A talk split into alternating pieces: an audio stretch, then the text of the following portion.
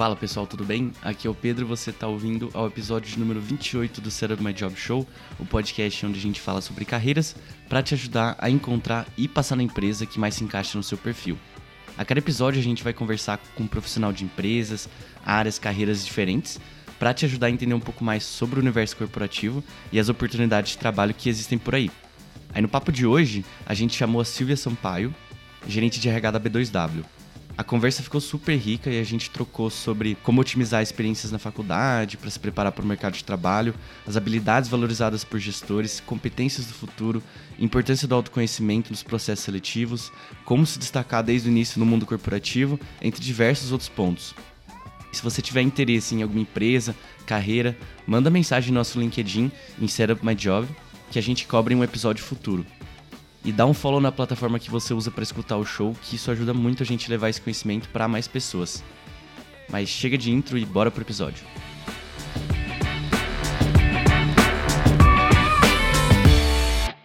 Fala pessoal, tudo bem? Sejam muito bem-vindos a mais um episódio do Setup My Job Show. Hoje eu estou aqui muito feliz de fazer a apresentação para vocês de uma pessoa muito especial, a Silvia. Silvia, se você puder se apresentar aí para o pessoal, contar um pouquinho sobre sua trajetória profissional. Queria agradecer bastante o seu tempo. Muito obrigado realmente por aceitar a oportunidade de vir aqui conversar um pouquinho com a gente. Legal, Pedro. Obrigada. Acho que primeiro realmente agradecer o convite, a confiança para falar aqui com vocês. Estou muito feliz. Bom, então meu nome é Silvia, eu sou gerente de RH da B2W Digital, depois eu vou falar um pouquinho mais sobre a empresa. Eu sou de Campinas, interior de São Paulo. É, moro em São Paulo há 20 anos, há um pouquinho mais do que 20 anos. Já escolhi São Paulo como minha cidade mesmo, gosto muito daqui.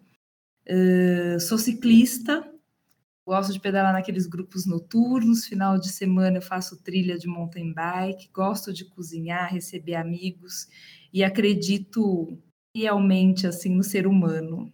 É, em relação à minha, minha história profissional, eu fui, acho que as coisas foram acontecendo na minha vida e as minhas interações profissionais, as minhas formações que eu fui combinando, foram me moldando para que eu chegasse onde eu estou hoje. Num, num, primeiro momento sem ser uma linha reta, assim, eu não fui, não programei, as coisas foram acontecendo mesmo. Tem um livro que chama O Andar do Bêbado, que fala que você vai chegar onde você quer, do ponto A ao ponto B, mas não necessariamente numa linha reta, às vezes pode ser um caminho um pouco mais tortuoso, e acho que foi o meu. Hoje eu tenho um, pouco, um olhar, obviamente, um pouco mais estratégico para a minha carreira, né? Eu sou formada em Relações Internacionais, uh, fiz pós-graduação em Administração de Empresas, fiz mestrado em Sustentabilidade com foco em Educação, pensando que, que a educação é, um, é uma, um meio né, para a gente formar agentes de mudança e aí sim a gente conseguir ter uma vida mais sustentável. E tenho formação em coaching também.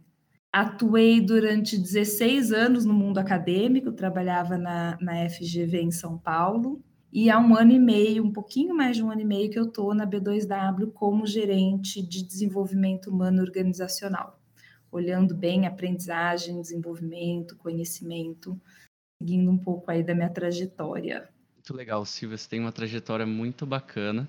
É, queria fazer um comentário sobre o seu hobby de andar de bike, que é um hobby que eu gosto muito também. Então, Oba! muito bacana. É, legal. Mas foi um hobby que eu comecei faz pouco tempo, sabia? Então, ainda tenho muito a explorar nesse mundo, mas bacana que a gente tem isso em comum também. Legal. Vicia, você vai gostar. Eu comecei em 2015 e até agora é o que eu mais gosto de fazer. Muito é, feliz de ouvir isso, viu? Porque já tô viciado, eu diria. É, é muito legal mesmo. Não, mas bacana. E agora, Silvia, falando um pouquinho mais sobre a B2W, realmente, né? Para o nosso ouvinte que talvez não conheça muito sobre a empresa, se você conseguir dar um overview sobre o que, que é a B2W, né? Então, falar talvez um pouquinho do histórico, dos produtos da empresa, dos serviços, só para o nosso ouvinte conseguir ter um contexto melhor, assim, do que, que realmente a gente vai abordar aqui no podcast. Claro.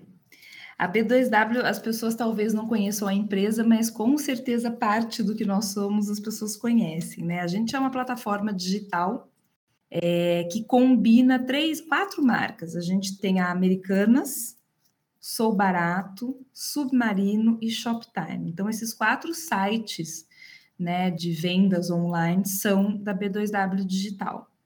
Para as pessoas terem uma ideia, é, a gente combina e-commerce com marketplace. O que, que é isso? O e-commerce é quando a gente vende o nosso produto, né? O que, que é estoque nosso.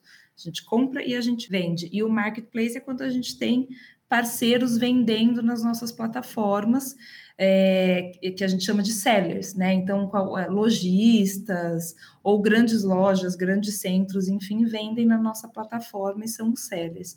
A gente tem hoje cerca de 70 mil sellers na nossa plataforma, chegando a 40 milhões de itens de sortimento, né? Então, a gente vende 40 milhões de itens diferentes. Uma gigante. É, é, é, bem grande. Acho que as pessoas às vezes não têm essa, essa ideia, né?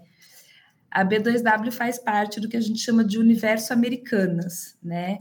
Que contempla as lojas americanas, né? O varejo físico que a gente está acostumado a ver aí na rua, é, a Lasa, que é a, a Lojas Americanas, a Let's, que é a nossa empresa de logística, então a gente tem o nosso próprio braço de logística e operações, e a IFE, é uma empresa que chama Inovação e Futuro, que é responsável pelos nossos projetos de inovação e tem como seu primeiro grande produto a AMI Digital, não sei se você conhece, que é uma nossa fintech, é uma carteira eletrônica. É, então, esse é o, é o, universo americanos que a gente faz parte. A gente fala muito que o universo é, é, é tudo a toda hora, em qualquer lugar. O que, que significa isso? Tudo são os sortimentos, tudo que você pode encontrar nos nossos sites, nossas lojas é, a toda hora é exatamente o quão disponível a gente está. Você pode comprar pelo aplicativo, numa loja grande, numa loja pequena que é a local, pelo site, no computador, e em qualquer lugar é o que a gente entrega em todo lugar mesmo. A B2W, voltando para a B2W, nasceu em 2006, da fusão do Submarino com as lojas americanas, né, com americanas.com na época, não lojas americanas, e a gente foi crescendo. Em 2011, a gente começou até então, a gente era uma parte comercial mesmo. Em 2011, a gente começou a adquirir empresas de tecnologia e de logística e transportes, para a gente ter. O que, que a gente entendeu? Que o core do nosso negócio precisava estar com a gente, né? Como a gente já era, trabalhava com vendas online e a gente tinha toda a tecnologia terceirizada e a mesma coisa a entrega, ficar dependente muito desses dois mundos que são essenciais para o nosso negócio, a gente achou que era um risco muito grande, então a gente começou a adquirir empresas para poder formar né, uma base mais sólida para o nosso negócio. E isso a gente fez em 2011, a gente adquiriu é, 11 empresas de tecnologia e três de logística e transporte. Mais ou menos isso a B2W. Caramba, é um gigante no fim das contas, né? Eu já li um pouquinho sobre essa história num livro aí que já recomendei para vários amigos meus, que é o Sonho Grande, né? Sonho que, Grande. Meu amigo, que, que livro absurdo que foi esse. Uhum. É, acho que a gente consegue colocar um ponto final aqui. Foi uma apresentação, acho que um pouco legal para o nosso ouvinte. E realmente partir para os dois duas outras estruturas que a gente tinha pensado para esse episódio. É, então, seria basicamente a gente entender em um período mais de faculdade mesmo e um período já em que a pessoa estivesse dentro do estágio. A gente pensou em fazer a estruturação dessa conversa dessa forma e trazer então todo esse seu conhecimento, toda essa expertise que você tem, né, dentro de educação corporativa, desenvolvimento humano, de, de organizacional, para trazer um pouquinho de ideias aqui para o nosso ouvinte e ele entender um pouco mais de quais habilidades são requeridas dentro do, do universo de trabalho, como se dá bem, né, dentro do uma vez que você entrar no estágio. Então, para começar nesse período de faculdade, realmente, eu queria é, perguntar para você quais experiências que dentro da faculdade assim que brilham, né, o, os olhos dos entrevistadores, que o cara vê ali no currículo e fala: nossa, essa daqui é uma experiência muito bacana, esse cara aqui deve ser diferente. E por que isso? Então, só para compartilhar um pouquinho do que eu já vi em outros episódios, é, no episódio 18 e 19, a Lina, entrevistei a Lina da, da Great Places to Work e o Rudy do LinkedIn, e eles comentaram coisas bem bacanas. Então, o que eles falaram foi que mesmo que você não tenha experiências profissionais, o que muitas vezes é o caso, né, de pessoas que entram para trabalhar buscando um estágio, né, é muito bacana que você tenha histórias para contar. Então isso que é, é, realmente a parte mais importante. Então realmente se aventurar, né, passar por qualquer tipo de experiência que você consiga, né. Então seja você organizando uma festa, participando de um voluntário, enfim, é, as extracurriculares, mas o que importa é realmente você ter histórias para contar. E aí eu queria perguntar um pouquinho de você. O que, que você diria dentro da sua experiência que realmente vale a pena como, é, como atividades, como tarefas que o universitário pode fazer ali na faculdade? Legal. Eu acho, Pedro, que eles trouxeram, tudo que eles trouxeram para você faz todo sentido e é um pouco do que eu penso também. Se eu for trazer alguma coisa de diferente aqui, é, eu penso no protagonismo, né? Então, assim, o quanto você é responsável pelo seu processo de aprendizagem e desenvolvimento. Sabe aquela coisa de não delegar para o outro, né? Não é, é, é, muito do que eu falo aqui, por exemplo, em relação à carreira. Ah, é a minha carreira na organização. A carreira não é da empresa, a carreira é sua. Então é a mesma coisa para um, um, um, um estagiário, para um aluno. Você tem que se responsabilizar pelo seu processo de desenvolvimento. E quando num currículo a gente percebe que o, o, estudante, enfim, tem as rédeas do desenvolvimento dele nas mãos dele, ou seja, ele sabe o que ele quer, ele, ele se desenvolve, ele vai buscar cursos extracurriculares, outras experiências, faz é, empresa júnior, faz curso fora, como você falou, voluntariado. Quando a pessoa vai trazendo esse monte de experiência, tá, ele está se formando. Né? Ele está se desenvolvendo, e isso é o importante.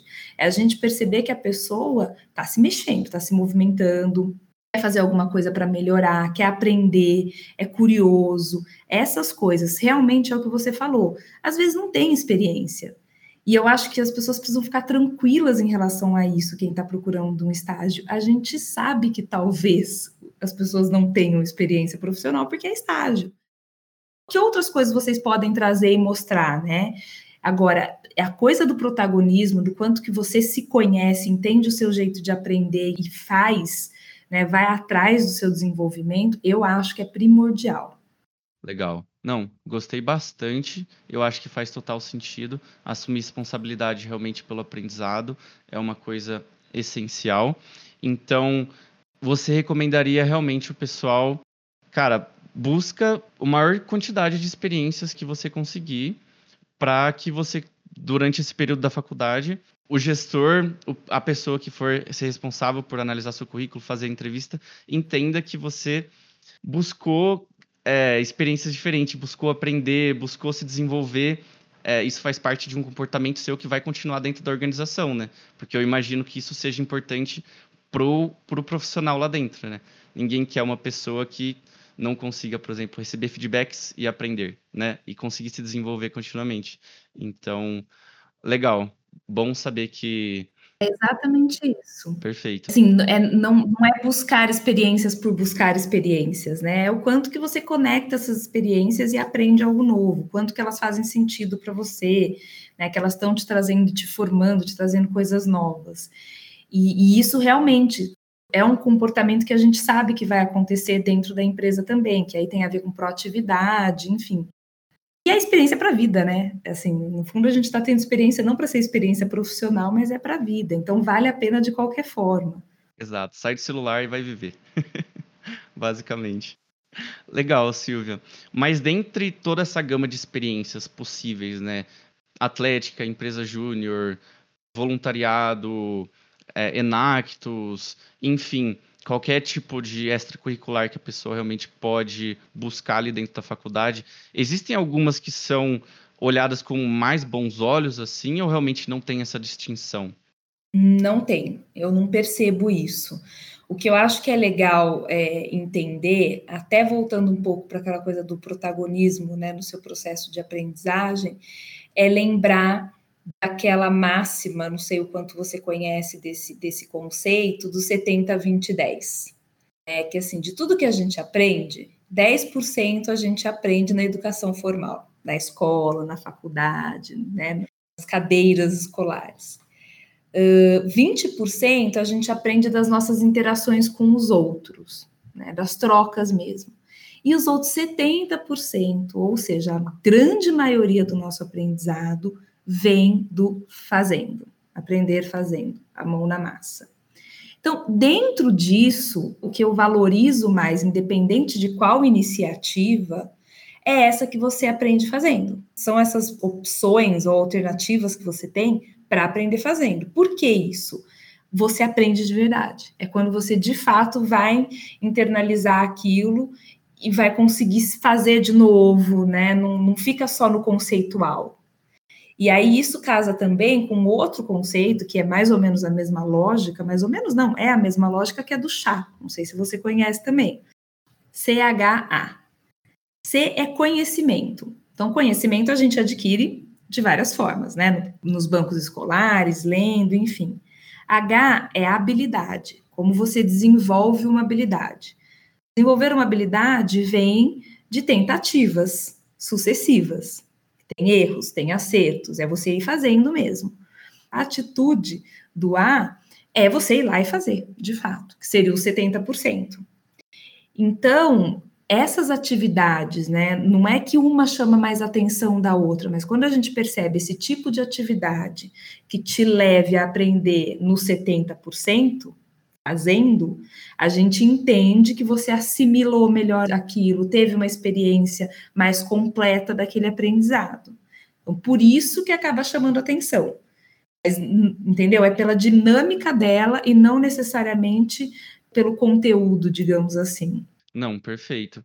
É, a minha pergunta, na verdade, ela foi mais voltada para entender se, por exemplo, algum tipo de extracurricular desenvolveria capacidades, competências, habilidades que seriam melhor exigidas, que são exigidas né, dentro, do, dentro do mercado de trabalho para um profissional. Então, por exemplo, o que eu ouço falar, né, é, já nessa experiência que eu tenho de entrevistar pessoas do podcast, algo que é recorrente também é realmente que as empresas hoje em dia elas estão migrando para uma contratação mais voltada para o comportamento realmente, então soft skills, do que hard skills, conhecimento técnico, né? Então, eu imagino que, por exemplo, é, saber trabalhar em grupo, todas as habilidades de comunicação, como, por exemplo, saber dar feedback, saber receber elogios, críticas, fazer pedido, dizer não, eu imagino que esses tipos de habilidades que a pessoa desenvolve, elas são é, bem exigidas dentro das empresas. Muito porque hoje em dia é muito importante para a empresa fazer aquele match, obviamente, né, com o candidato da cultura, mas também entender que tipos de soft skills que ele tem já desenvolvidas dentro dele. Então, foi muito nessa linha que eu tinha feito a pergunta.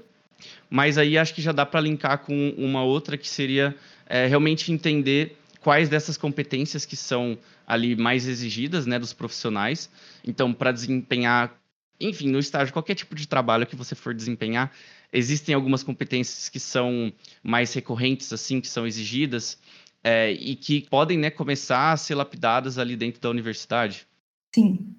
Acho que o que dá para falar mesmo são as competências do futuro. A gente tem escutado tanto por aí, que são as competências que foram mapeadas pelo Fórum Econômico Mundial. Então, para eu citar algumas para você, a gente tem aprendizagem autodirigida, então volta para aquilo que eu falei do protagonismo, né, do seu processo de aprendizagem, é o quanto você conhece o seu jeito de aprender e adota estratégias para aprender. Uh, resolução de problemas complexos é uma, e você também citou isso, é uma muito forte hoje em dia. E aí por quê? O mundo é complexo, né? A gente fala do mundo VUCA. O mundo é complexo, então os problemas também vão ser. Agora, uma coisa que as pessoas não entendem muito de resolução de problemas complexos é que ela acha que tem que ser assim, né? O, o as da inteligência, né? Para conseguir ter essa visão de tudo, enfim. Não, porque um problema complexo você não resolve sozinho. Precisa de muitas cabeças pensando, interação, discussão. Então, no final do dia, resolução de problemas complexos é colaboração, é saber trabalhar de uma forma colaborativa. E aí você traz a riqueza né, da diferença das pessoas para a discussão e consegue mais facilmente resolver um problema. criatividade e iniciativa. Então, criatividade é o quanto que você consegue perceber padrões para criar um novo, para entender e criar um novo, e iniciativa, porque de nada adianta você ser uma pessoa criativa se você não tem iniciativa, se você não coloca essa criatividade para fora, né? Não se expõe nesse sentido, não aceita o risco. Então, tem muito um pouco de assumir riscos também. É, inteligência emocional. A gente tem falado muito, e a inteligência emocional eu falo que não é nem para o trabalho, é para a vida, né? A gente saber, a gente se conhecer, saber lidar com as nossas emoções, conhecer o outro, respeitar o outro, se colocar no lugar do outro e saber gerenciar os nossos relacionamentos.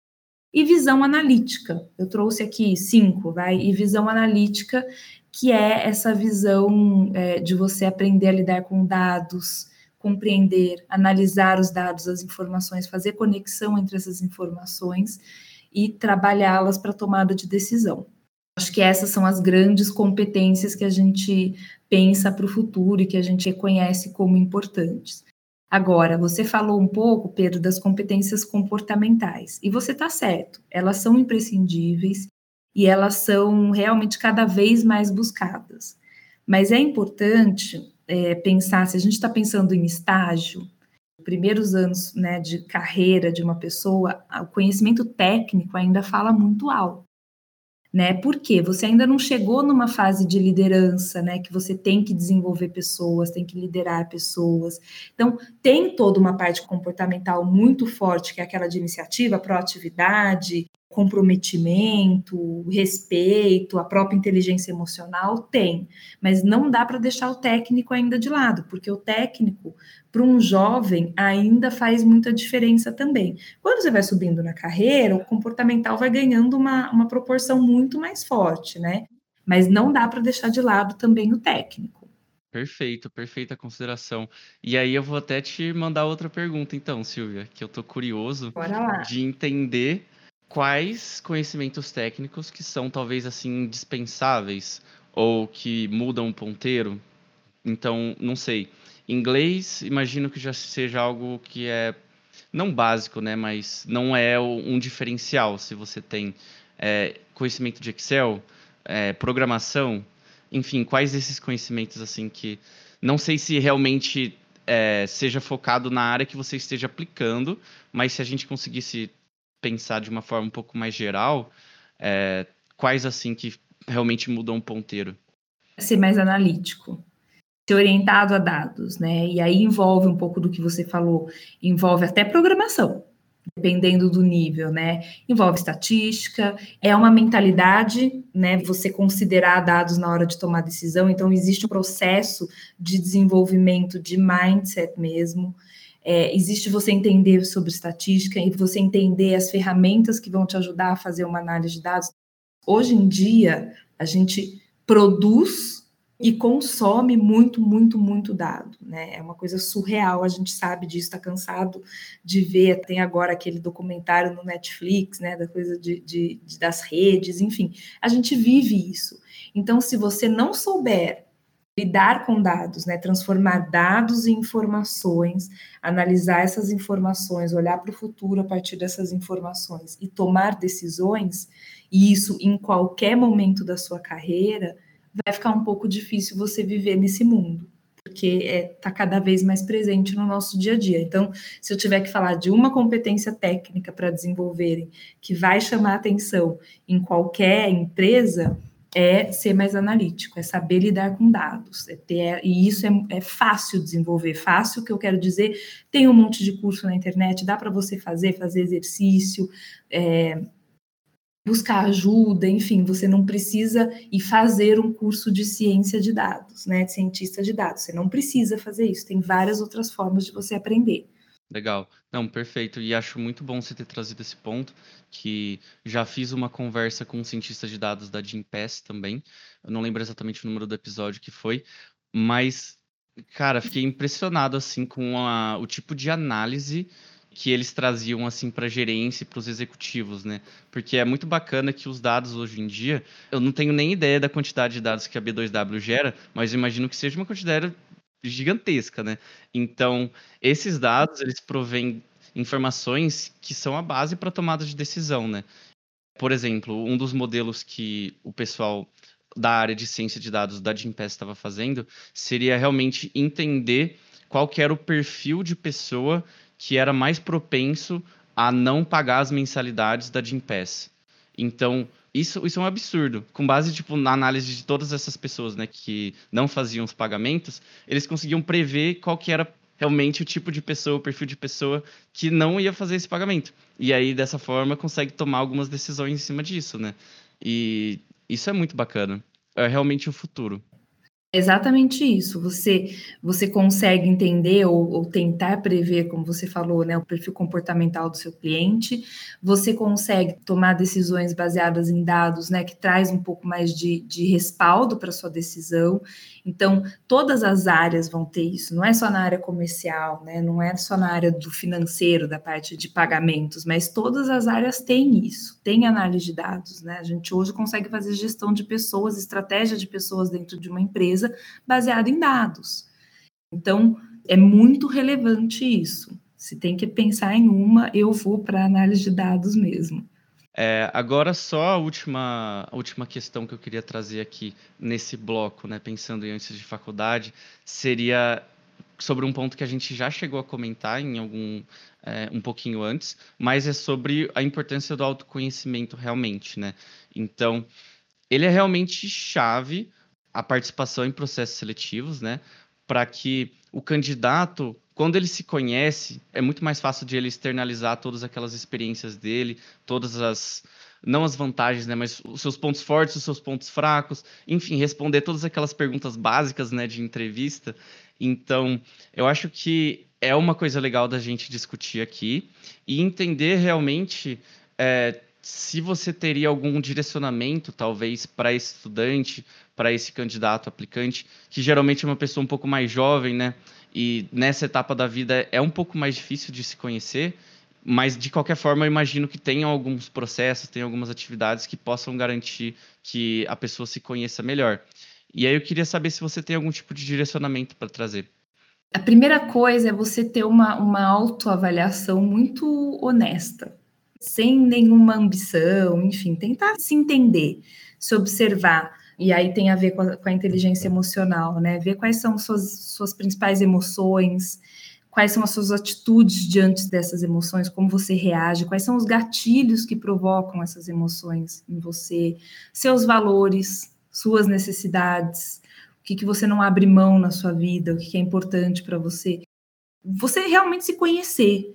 E, e, é importante a gente saber também que a gente muda, né? Então, assim, o Pedro é uma coisa hoje, o Pedro hoje não abre mão disso, daqui a um tempo ele pode ser outra coisa, e não tem problema nenhum. Por isso que a gente tem que viver um processo constante de autoconhecimento.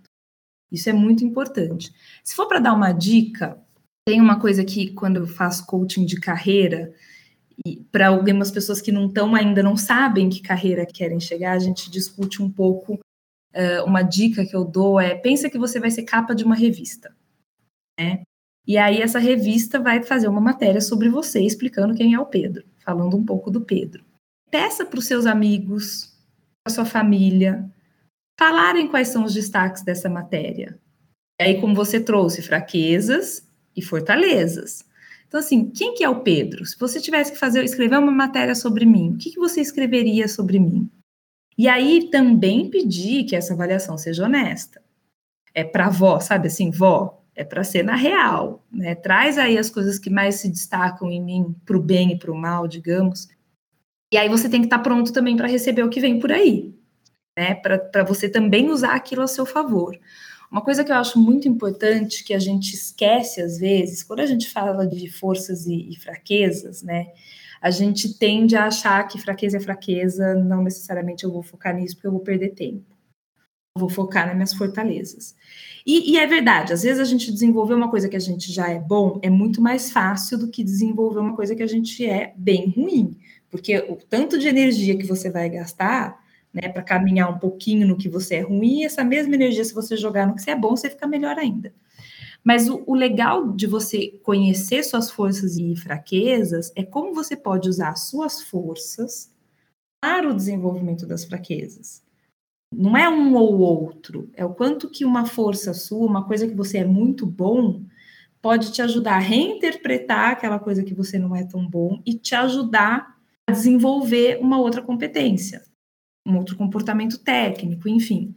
É esse tipo de autoconhecimento que, que todo mundo precisa ter, não é jovem no começo de carreira, né? É todo mundo. Entender de você, de emoções, de valores, necessidades, mas falando um pouquinho de, de processo seletivo, que tudo bem, você precisa se conhecer, você também precisa conhecer um pouco a empresa. Sim, com certeza. Quando a gente fala que tem que ter um match, tem que dar match, tem que conhecer a empresa também. Então, assim, sempre pesquisa sobre a empresa. Vai falar com quem já trabalhou, quem trabalha na empresa, você pode buscar isso no LinkedIn, ver o que está rolando na internet sobre a empresa, o que estão falando. Se é uma empresa de capital aberto, tem o resultado da empresa divulgado, é obrigado a divulgar. Então você consegue achar para ver como que essa empresa está indo economicamente, né? Que, quais informações que ela divulga para os investidores, pesquisa no site da empresa para entender um pouco dela. Hoje em dia, até porque gente, eu falei aqui que a gente tem muita informação, pega até mal ir para uma entrevista sem conhecer a empresa. E aí vem um pouco daquela coisa assim, quanto que você é protagonista desse processo, se você não tá, não se preparou para isso. Então, assim, se conheça, legal, muito importante, mostrar esse autoconhecimento no processo seletivo, mas conheça também a empresa, até para ver se faz sentido para você essa empresa, né? Perfeito, perfeitas considerações. Isso é algo que é bem recorrente no podcast também. Então, a gente costuma fazer essa pergunta, né? Quão importante é você conhecer a empresa e chegar na hora da entrevista ali com, não sei, as informações quentes que aconteceram na semana passada. É, isso demonstra o proatividade ali, né? Comprometimento, enfim, que você está realmente com garra ali, com vontade de passar naquele processo seletivo. E aí, uma das coisas também, só para como acréscimo, né, do que você falou, que a gente sempre recomenda é o pessoal é, usar mais o LinkedIn para conversar com pessoas que já estão dentro da empresa, só para reforçar realmente o que você falou, porque as pessoas são muito abertas no LinkedIn. Uhum. Então, só para exemplificar aqui para o nosso ouvinte, né? Como eu cheguei até a Silvia foi pelo LinkedIn, no caso. Então, é um, um, case de sucesso, assim, eu diria, né? Então, as pessoas são muito abertas. Basta você procurar ali o cargo e a área que você acha que faz mais sentido, que você acha que você gostaria de seguir uma carreira dentro, enfim, e chamar o cara para bater um papo, um, chamar para um cafezinho virtual, que realmente é, as pessoas estão dispostas a ajudar e é muito bacana você já chegar dentro da entrevista com um pouquinho mais de informação sobre como que é o dia a dia, eh, as atividades, ferramentas, enfim. Isso é, é bem legal. É isso mesmo, é isso mesmo. Bom, Silvia, agora vamos dar início então mais ao segundo bloco aqui dessa nossa conversa, né? Então, uma vez ali que o, o, cara ele passa no processo seletivo, ele entra na empresa, ele é o estagiário.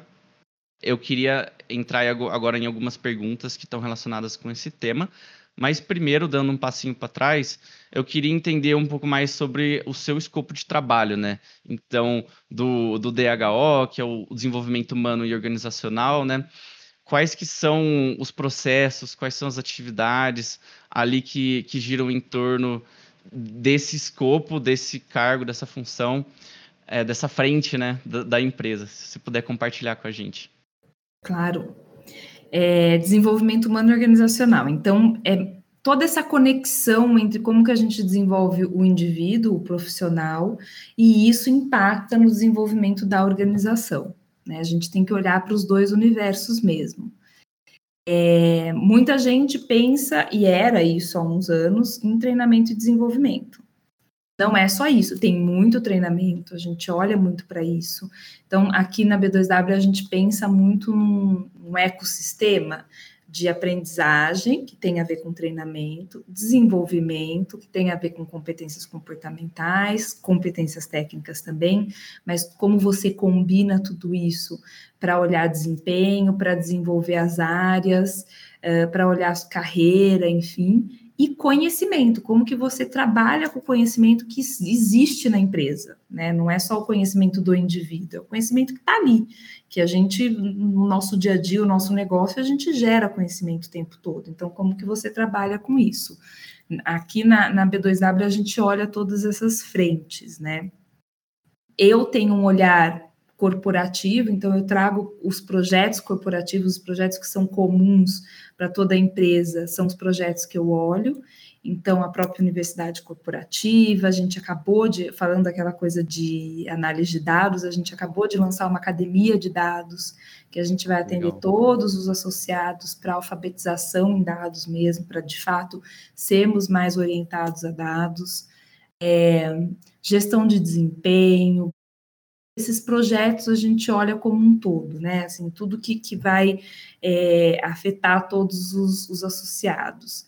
Então, tem projetos de áreas, por exemplo, que a gente olha quais são as competências que aquela área precisa para ela exercer o papel dela e alcançar resultado naquela área, e quais são as competências que ela tem, as pessoas que estão lá. As pessoas estão no cargo ideal, elas deveriam estar dentro daquele escopo naquela área ou não. E aí a gente faz tudo assim, estou aqui, tenho isso na minha mão, quero chegar aqui, como que eu vou trabalhar? Como que a gente vai promover o desenvolvimento dessa área, olhando para os indivíduos que estão lá dentro? Mexe as pessoas de cargo, de escopo de área, às vezes um está fazendo uma coisa que não tem muito a ver com o perfil dele, joga para outro, ou o que, que precisa desenvolver um e o outro.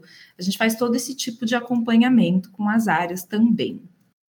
Legal. Um quebra-cabeça organizacional ali, né? Bacana. Bastante. ah, mas legal, é, Silvia, acho muito bacana que tem uma área que está olhando para as pessoas dentro da empresa, porque eu imagino que muito da cultura da Ambev vocês tenham herdado também, né? E tem aquele o famoso tripé, né? Que é o, o sonho grande, cultura e pessoas, né? Então, pessoas ali é uma das estacas ali, né? Desse tripé. É. Então, muito bacana que tem uma área olhando especificamente só para isso. É, o nosso, um dos nossos valores é ter as melhores pessoas. Então, a gente é muito focado nisso mesmo. Uma coisa que eu esqueci de falar, que acho que tem tudo a ver com o nosso público aqui, Pedro, é que a gente, a nossa área também é responsável por acompanhar trainees, estagiários, então todas as pessoas que entram na companhia, que a gente chama pelas portas de entrada, né, por esses programas, Summer Job, enfim, a área de DHO que acompanha. Então, além de acompanhar o desenvolvimento dessas pessoas dentro da área, a gente que promove e planeja toda a jornada de aprendizagem deles enquanto eles são estagiários, enquanto eles são trainees. Olha que bacana. Tudo para ter as melhores pessoas. Muito legal. Eu já tive, inclusive, três amigos, viu, que entraram como, como estagiário na, na B2W. Ah, é? Provavelmente você já deve ter conhecido algum deles. Pode ser, pode ser, mas a gente tem, tem tá entrando bastante gente. Ah, aqui. imagino, imagino. Deve ser muita gente. Mas legal. Bom, é, e Silvia, agora mudando um pouquinho de assunto, né? Passando novamente para aquela conversa de, de comportamentos, de habilidades, que você já deu um panorama, assim, uma pincelada inicial, é, pensando realmente naquelas cinco competências que você tinha trazido. Como a gente pode, talvez, traduzir isso para um contexto mais é, organizacional mesmo. Então, eu estou pensando realmente no estagiário ali que está no seu primeiro mês, segundo mês, terceiro mês, enfim, de empresa. Quais tipos de comportamentos que ele tem ali que é visto por, com bons olhos pelos gestores, que apontam um dedo e falam assim, nossa, esse cara ali, ele, ele se destaca, sabe? Como que o, o, o estagiário ele consegue é, realmente ser visto com olhos diferentes ali pelos gestores, sabe?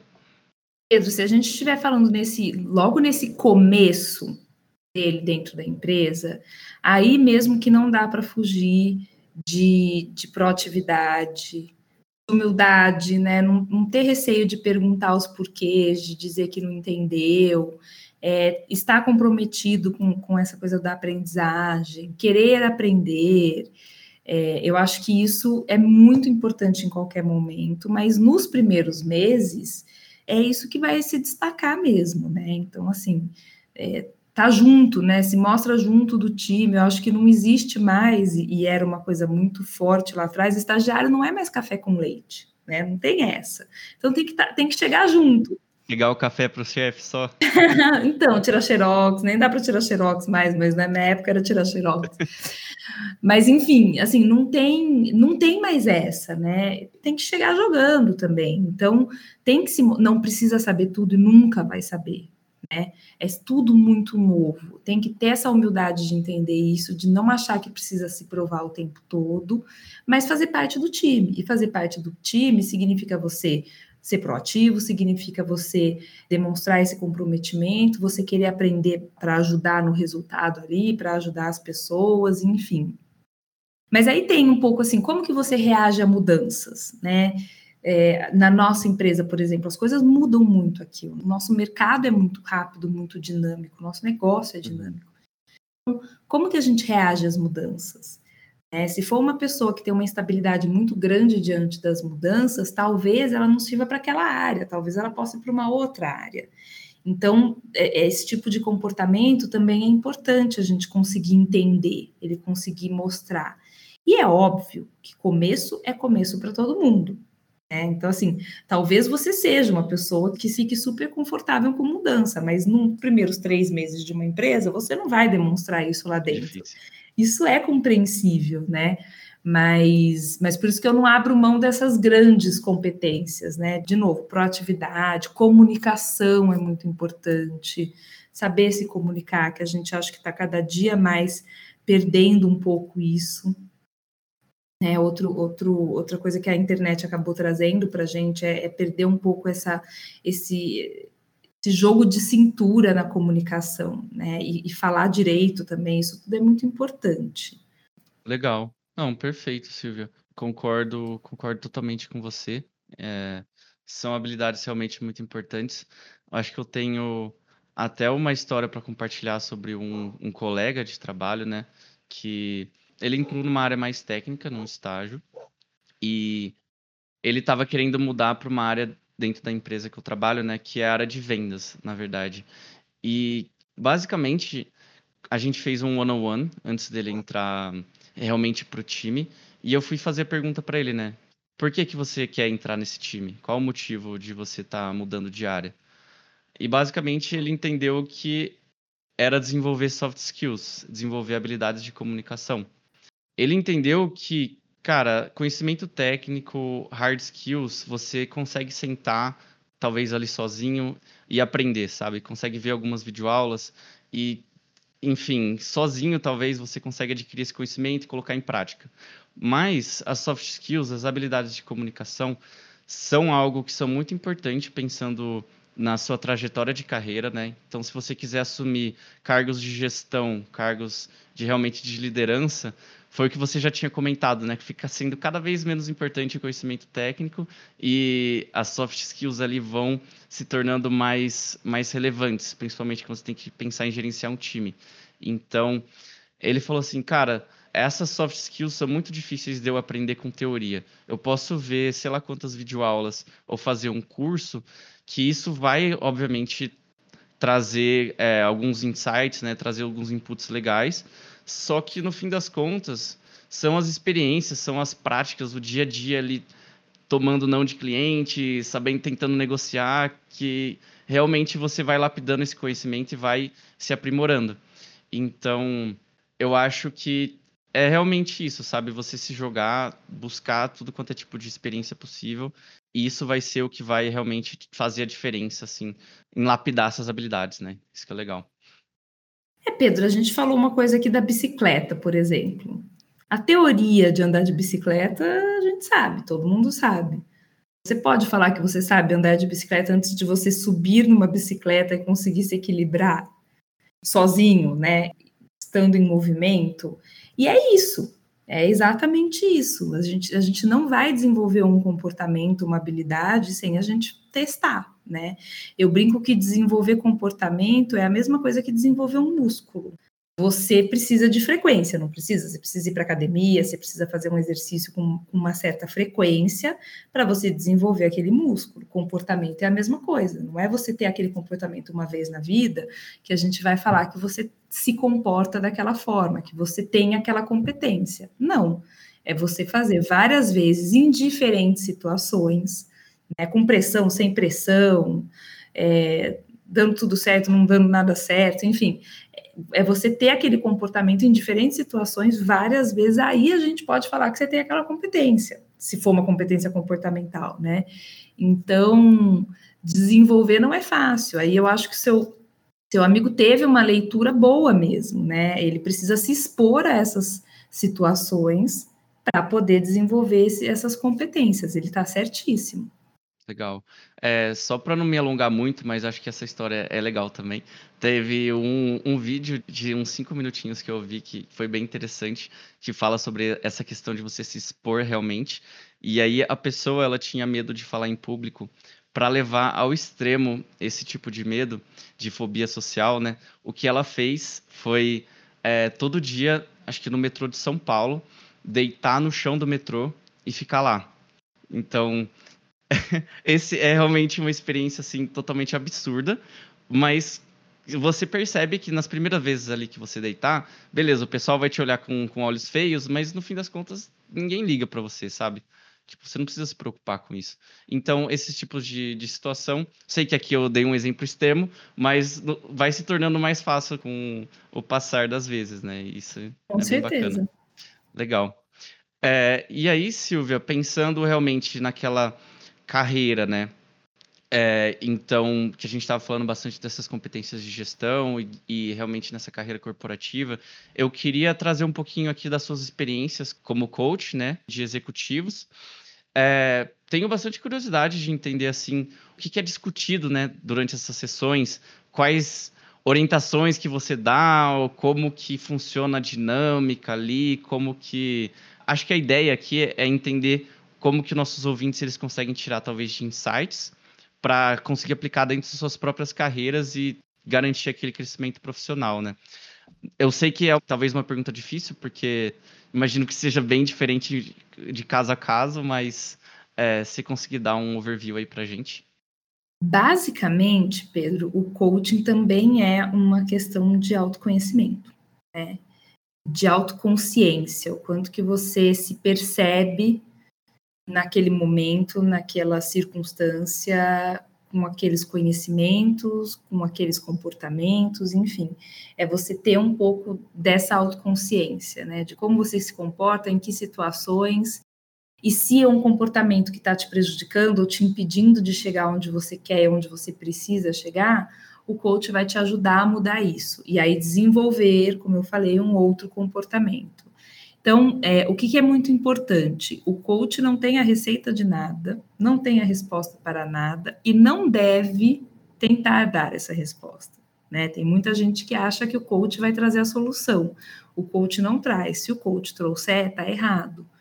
Porque a agenda né, do trabalho é a agenda do coach. É óbvio que o coach vai te ajudar a identificar esse desafio, né? O que está pegando, em que momento, enfim. Mas eh, você tem que querer trabalhar aquilo. Porque não posso ser eu achar que o Pedro tem que desenvolver não sei o quê.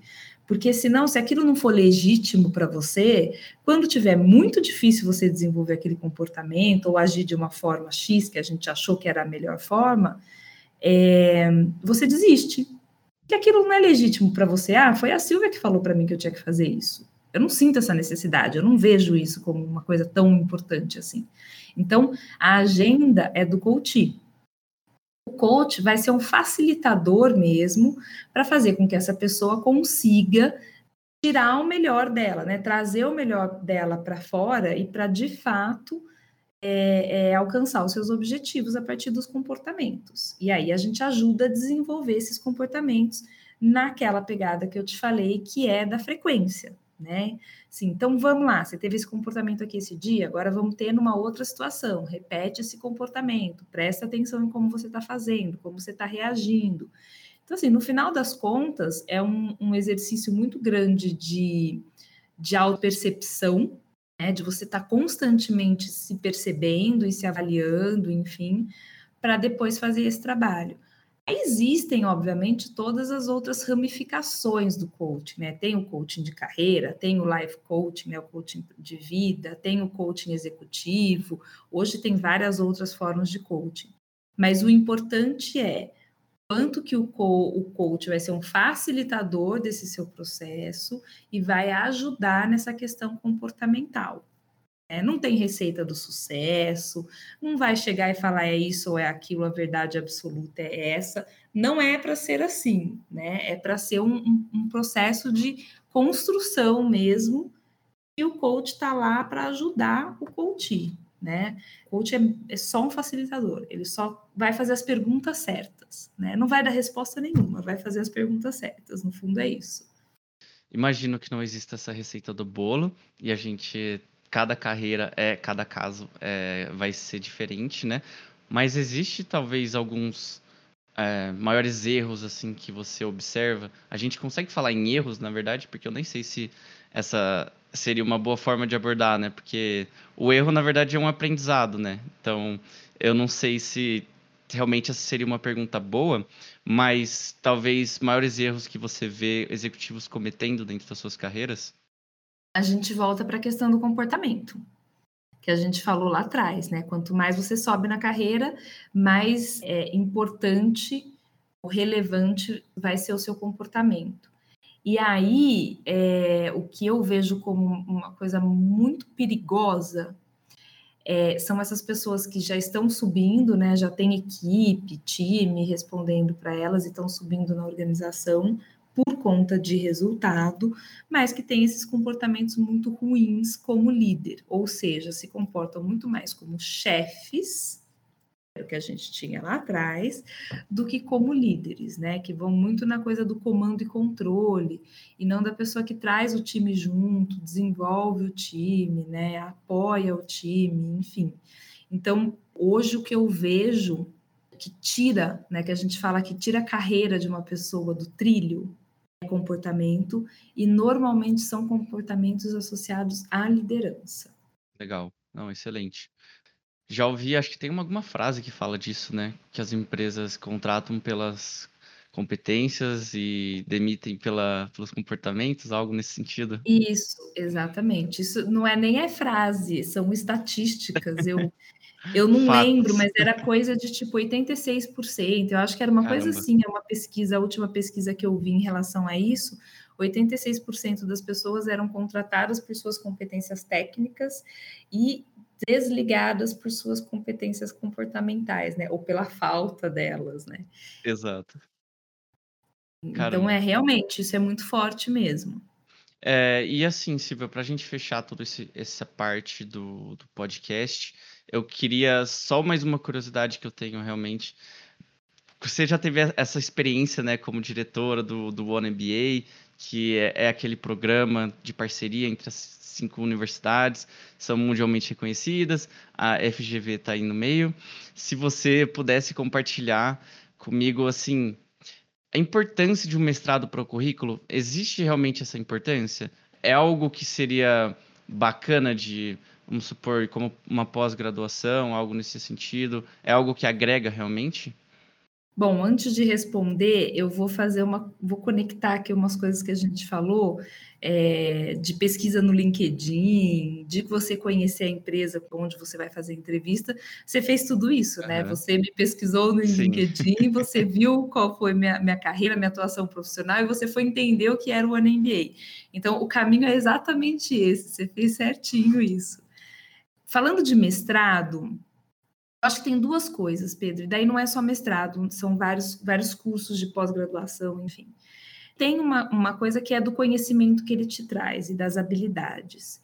Mestrado, né, ou qualquer curso estrito senso, os mestrados profissionais também, né, porque são estrito senso, eles têm muito a ver com o método, né, que é o método analítico porque você faz pesquisa para você desenvolver uma dissertação, uma tese, então tem muito a ver com pesquisa, o quanto que você, como você trabalha aqueles dados, como que você vai tomar decisão a partir daqueles dados ou fazer uma recomendação, respaldar a sua pesquisa baseada nos dados, sustentar, portanto, né, o que você está falando, não é, ah, fulano disse, enfim, como você vai buscar fontes daquilo que você está falando para ver se está certo ou se está errado, buscar citações. respeitar o trabalho do outro, né? Quando você aprende a citar sempre as pessoas, você não pega nada que o outro falou sem citar essa pessoa. Então você aprende tudo isso com o mestrado ou com o doutorado. Você tem toda uma parte de metodologia científica.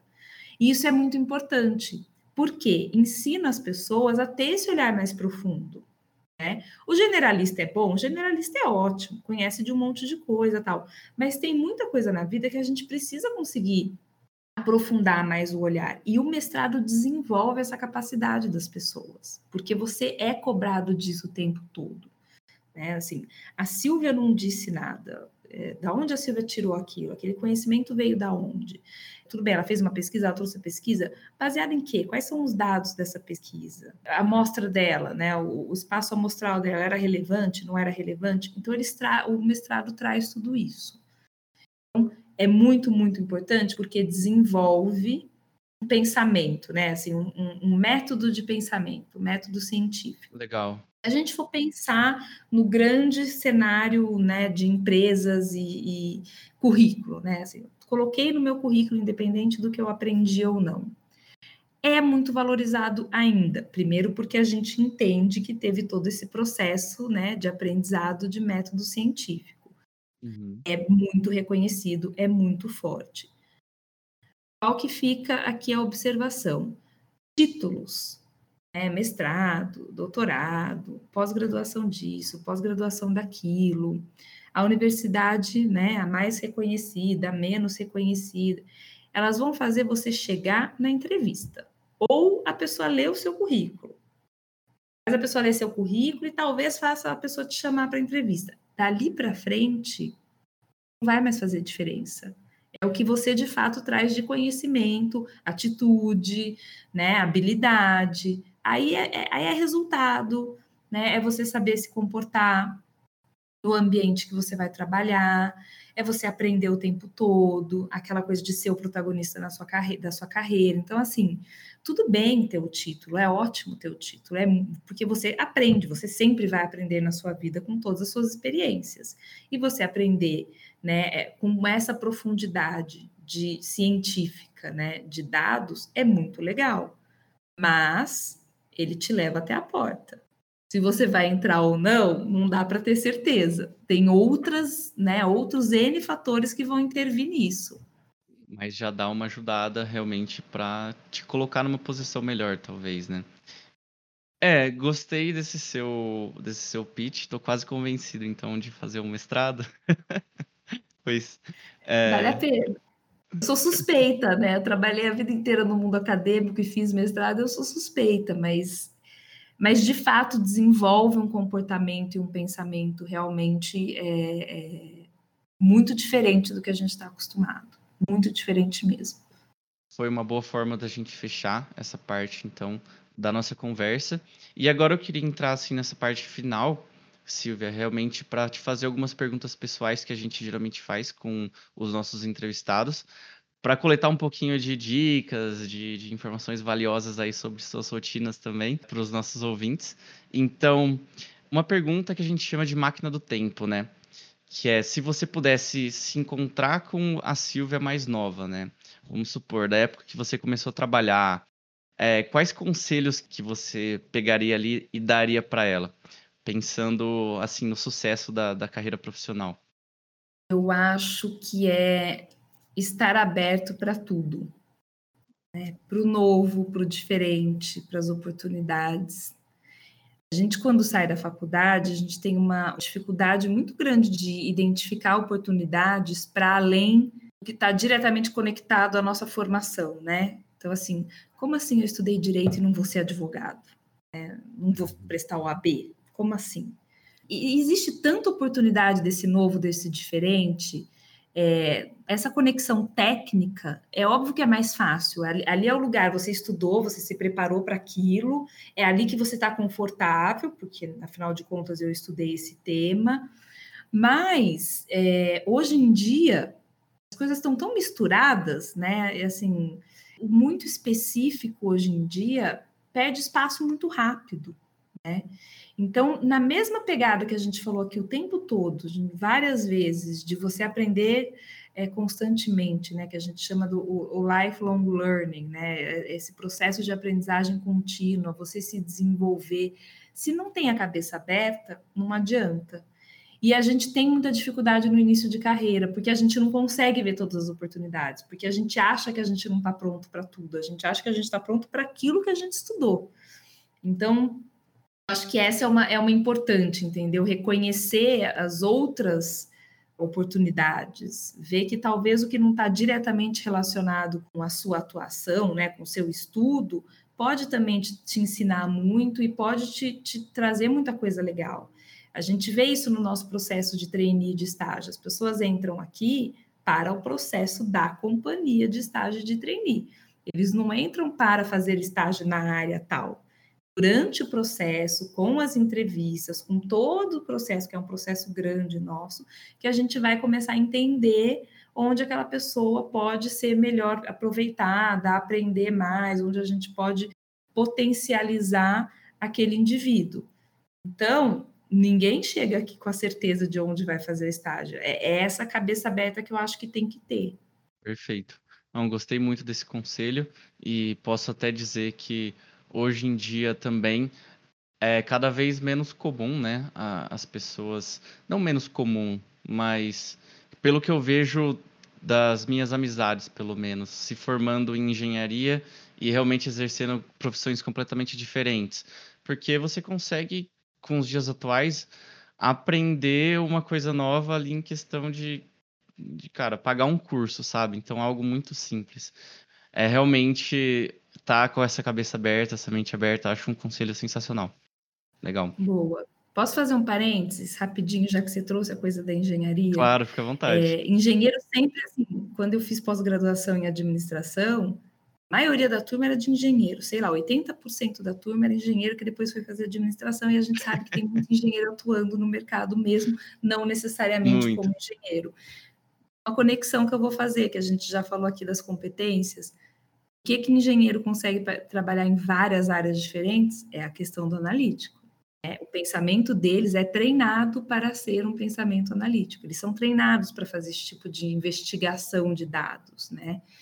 Terem um comportamento mais analítico e pensarem também em método, terem uma, uma cabeça, um raciocínio de método. Então, fica a dica. Já que você trouxe a coisa do engenheiro, Bacana. Vou só falar que a faculdade de engenharia não é fácil, viu? Então, Tem esse ponto também. Exatamente, exatamente. Mas bom conselho, eu recomendo, recomendo.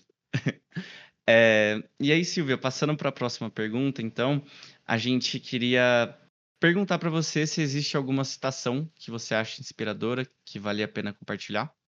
Eu sou uma pessoa de, de focada em educação, né? Desenvolvimento, enfim. Então, tem uma que eu gosto muito, que é do Nelson Mandela. A educação é a arma mais poderosa que você pode usar para mudar o mundo. Isso é uma das coisas que eu acredito fortemente. E feliz que a educação hoje já começa a ser compreendida não só como essa educação formal da sala de aula, né? Tem muito mais por aí. Então, que aumenta mais ainda a chance da gente mudar alguma coisa, né? Nossa, Essa se a é gente fosse discutir muito. sobre esse tópico, daria para falar mais um podcast inteiro só disso. A gente faz outro. ah, podemos fazer. Eu fecho. Boa. E agora pensando em alguma ferramenta que você usa no, no seu dia a dia, alguma que você acha indispensável, né? Que você não conseguiria viver sem. Tem alguma dessa? Então, eu sou meio old school, assim, sabe? Eu sou muito ainda meio analógica para algumas coisas mas é, eu, tenho, eu tenho usado muito na, na empresa, a gente tem usado o Trello, não sei se você conhece. A gente usa muito para acompanhar os projetos da área, até para fazer algumas outras iniciativas, enfim, eu tenho usado, eu ainda tenho que me exercitar. Eu ainda tenho que lembrar de acompanhar o Trello, de ir lá mudar alguma coisa, enfim, tá lá, mas não é todo dia que eu entro, mas é uma ferramenta que eu tenho gostado cada vez mais conheço o Trello, uso e acho muito bom. Recomendo também. Ele é mesmo. Excelente. E agora pensando é, em algum livro, filme, podcast, tem alguma recomendação para dar para o ouvinte? Livro, eu acho que conecta tanto com o que a gente falou aqui o tempo todo, ainda mais para quem está começando é, uma vida profissional, é a coragem de ser imperfeito, da Brené Brown. A Brené Brown é para quem é um livro muito legal mesmo, porque fala sobre vulnerabilidade. E aí as pessoas morrem de medo de se sentir vulneráveis, né? A gente foge disso o tempo todo, que a gente se sente é, é, ameaçado, né? A gente exposto por causa disso. E o que ela traz é um estudo mesmo de, na verdade, a vulnerabilidade é alguma coisa boa. Né? Os maiores executivos são as pessoas que se sentem mais vulneráveis do que qualquer pessoa. Né? E a gente vê como pessoas de sucesso, mas eles se sentem o tempo todo vulneráveis. E é isso, como você usa a vulnerabilidade ao seu favor. E ela tem um, um TED sobre vulnerabilidade. Então, pode ser primeiro o TED, depois o livro, para quem se interessar. O TED dela é sobre vulnerabilidade também. E acho que são uns 20 minutinhos, 18, aquele tempo tradicional ali do TED, que é muito legal. Esse vale a pena mesmo. Não é autoajuda, tá? Para quem achar que é autoajuda, eu fiz esse julgamento lá atrás, até que eu resolvi ler o livro e vi que não era autoajuda. Anotadíssimo. Agora, de, de podcast, é engraçado. Eu escutava bastante os de Harvard, que chamam IdeaCast. Não é nem podcast, é IdeaCast. É, mas eu escutava muito vindo para o trabalho no carro ou indo para o Rio de Janeiro, porque eu vou, ia muito para o Rio de Janeiro a trabalho toda semana, no avião. Essas duas coisas não estão acontecendo muito mais ultimamente, né? Porque é, o carro não pego mais trânsito, eu, tô, eu chego rapidinho, não dá para ouvir o episódio. E avião eu não tenho mais ido. Mas eu sempre gostei muito, assim, nacionais eu escutava bastante os da CBN e os internacionais o IdeaCast. E aí, conhecendo agora Setup My Job, eu escutei ah, alguns antes da gente conversar e vou e já estão aqui na minha nos meus favoritos para começar a ouvir mais também, acompanhar mais vocês, que eu acho que vocês estão fazendo um trabalho muito legal. Ah, que bacana, Silvia. Feliz de ouvir isso. Não, tá, tá demais mesmo. E filme, é, você tinha falado, né, para mim, para eu pensar em algum, em algum filme, tem muitos, né? É difícil a gente a gente falar de um ou outro mas eu tentei trazer um pouco alguma coisa que conectasse com toda essa nossa conversa e tem o discurso do rei. Não sei se você viu. Eu acho que eu já vi faz muito tempo. Se eu não me engano, é um cara que é gago. É isso? Que é o rei da Inglaterra e que ele vai fazer um discurso e como ele se prepara para isso. E acho que tem muito a ver com o que a gente falou aqui, né? De se conhecer primeiro, ele teve que se conhecer para entender como que ele ia fazer aquilo é, se expor, assumir riscos, mas ao mesmo tempo ensaiar, treinar, tentar fazer, né? Aquele chá. Vem o conhecimento, vem a habilidade, vem a atitude. Então, eu acho que esse é um bom que, que encerra, né? Conecta aqui com a nossa conversa de, uma, de um jeito legal mesmo. Sensacional, sensacional. Aí, pessoal, fica a dica aí pro fim de semana, né? Mas, Silvia, nossa, conversa sensacional. É, eu imagino que ainda o pessoal que tem algumas dúvidas que não foram cobertas aqui nesse episódio, muito na linha do que a gente já comentou, né? De, cara, chama as pessoas no LinkedIn, chama as pessoas nas redes sociais, é, elas vão estar abertas para conversar e se aventure, enfim. Onde que, se as pessoas tiverem interesse de conversar um pouquinho mais contigo, de entender um pouquinho mais sobre a B2W ou sobre realmente a carreira de RH, não sei, tiver algumas outras perguntas, qual que é o melhor canal para elas é, entrarem em contato com você? Comigo é o próprio LinkedIn, eu uso bastante, é, diariamente. Uh, Silvia Sampaio no LinkedIn, e, e, aí acho que colocando B2W é mais fácil, né? Para me achar, devem ter outros Silvia Sampaio. É, a gente tem o LinkedIn da B2W e B2W Carreiras também, e a gente tem o Instagram B2W Carreiras que é legal porque a gente não posta só coisas sobre vagas, enfim, a gente posta muita coisa do que acontece na companhia, dá para as pessoas entenderem bastante o nosso jeitão, o nosso dia a dia, enfim, a gente posta bastante coisa disso e também as oportunidades em relação aos programas de estágio, trainee, summer job, tudo que está rolando na empresa. Eu acho um jeito bem legal de acompanhar e conhecer é, a B2W é pelo Instagram e pelo LinkedIn. E comigo também LinkedIn. Posso deixar meu e-mail também, se você achar que vale aqui. É silvia.sampaio.b2wdigital.com. Fiquem à vontade para me procurar. Sensacional, Silvia. Queria agradecer muito, muito seu tempo e espero que tenha sido tão proveitoso quanto foi para mim, para os nossos ouvintes. E boa sorte para você no, no, nos seus projetos, né? Acho que é isso. Legal, eu que agradeço de novo. Foi um prazer ter essa conversa com você. Gostei muito mesmo. Estou gostando cada vez mais desse tipo de, de interação. Enfim, parabéns pelo trabalho de vocês, por toda a estrutura que vocês estão montando, o trabalho que vocês estão trazendo para os outros, né? Como vocês estão colaborando com as pessoas no início de carreira, que é um início tão difícil mesmo. Acho que vocês têm um papel fundamental agora nesse processo, ajudando bastante gente. E espero que eu tenha contribuído também né, com esse processo dos estudantes, estagiários, jovem profissional, enfim. Espero que eu tenha contribuído também. Obrigada, viu, Pedro, pela oportunidade. Eu que agradeço, Silvia. Até mais, então. Até mais. tchau. tchau. tchau. Bye.